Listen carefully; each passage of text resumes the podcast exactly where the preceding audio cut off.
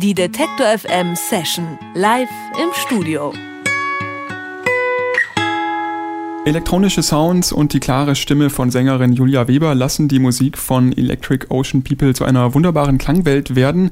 Kritiker vergleichen sie auch schon mal mit The No Twist oder Hundreds. Nach zwei EPs, ihrem Debütalbum Belly of a Whale und vielen Live-Auftritten veröffentlicht die Hamburger Band mit Foam jetzt ihr zweites Album.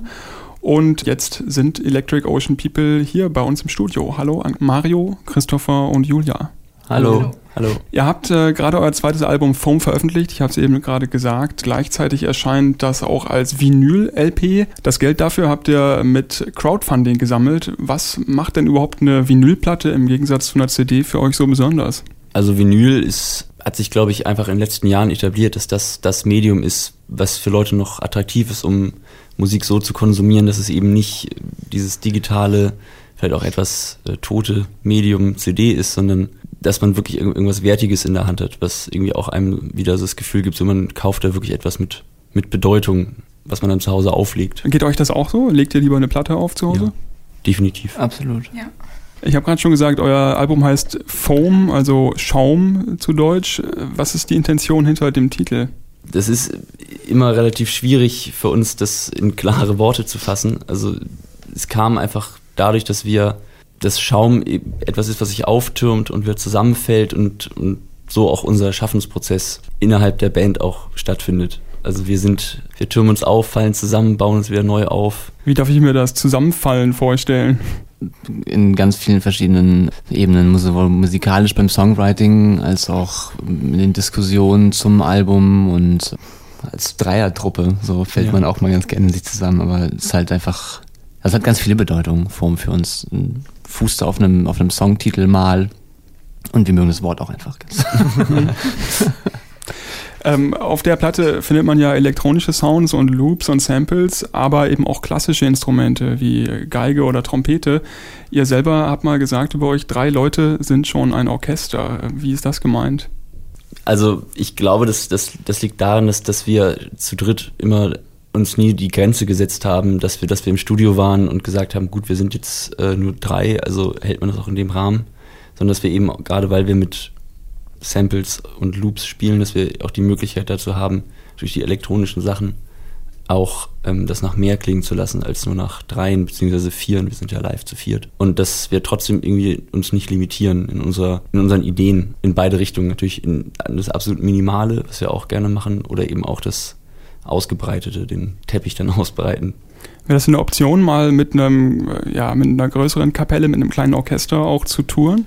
Da haben wir schon oft drüber nachgedacht. Das ist im Moment für uns logistisch einfach nicht möglich, noch eine Kapelle hinten in den Kofferraum zu stecken. Aber in Hamburg überlegen wir schon seit längerer Zeit, das mal zu machen, mit einem Geiger oder einem Trompeter aufzutreten. Ich glaube eigentlich, dass fast äh, jede Band auch schon mal davon geträumt hat, mit einem Orchester zusammen zu spielen, könnte ich mir vorstellen. Ja. So ist es bei uns auch. Wer arrangiert dann die, die Sachen, wenn ihr Geige, Trompete und alles mit einbaut? Das kann man so nicht irgendwie übers Knie brechen und sagen, das macht nur eine Person oder so. Das ist eigentlich immer ein Zusammenspiel aus, aus ähm, Ideen, die wir alle drei haben, beziehungsweise oft auch Sachen, die wir aufnehmen und dann zusammensetzen. Also es ist auch nicht, also wir haben halt auch kein Geigenorchester aufgenommen, sondern eine Geige und die zusammengesetzt. Das ist eigentlich im Prinzip ähnlich wie unser komplettes Prinzip, dass wir alles schichten und nicht irgendwie, wir haben keine vier Geiger im Studio. Gut, dann wäre es jetzt mal an der Zeit, dass wir uns mal ein Stück anhören. Die Geige habt ihr zwar nicht dabei, ähm, aber äh, welchen Song hören wir als erstes? Ihr hört jetzt Squared.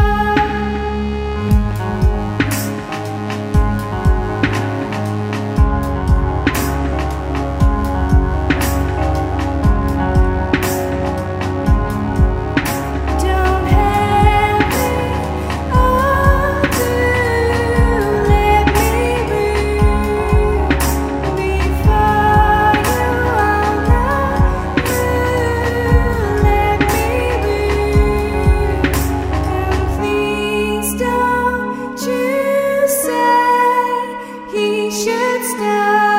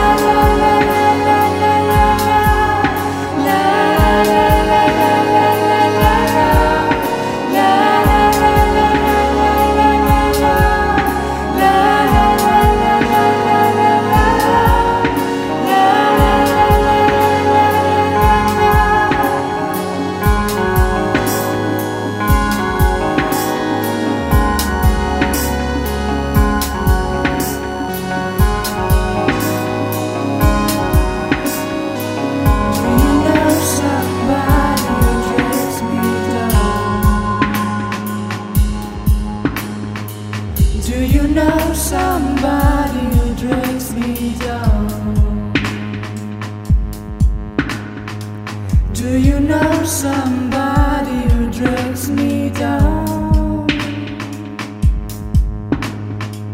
Do you know somebody who drags me down? Das ist Squared, Electric Ocean People live im Studio bei Detektor FM.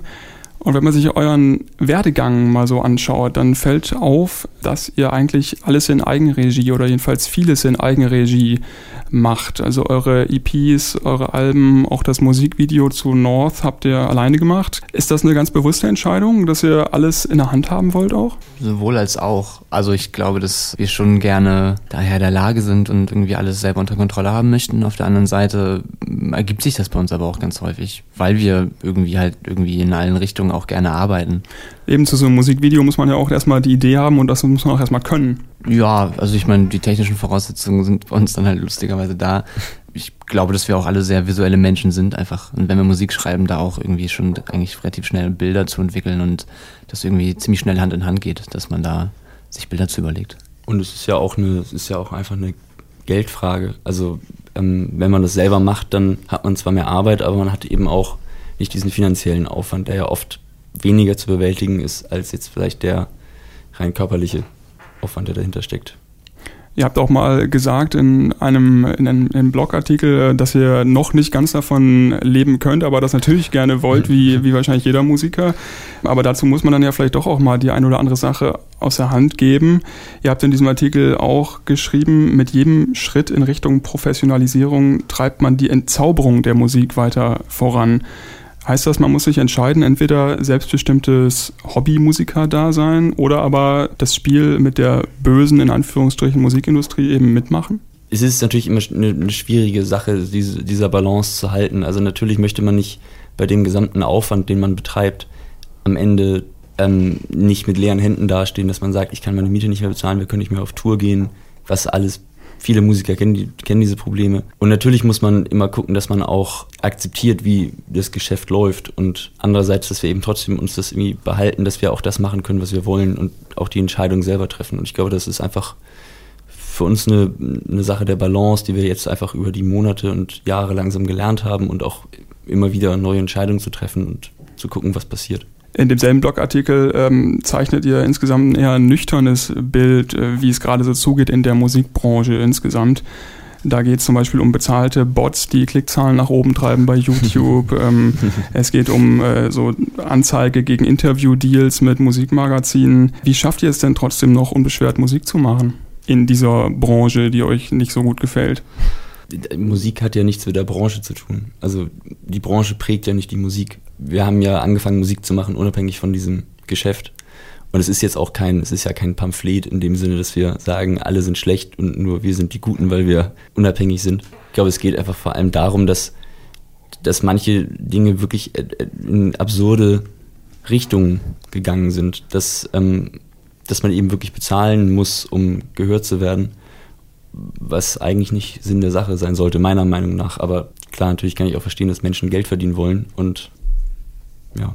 Gut, dann haben wir jetzt noch den äh, zweiten Song. Was habt ihr noch vorbereitet? Äh, der nächste Song heißt Shields.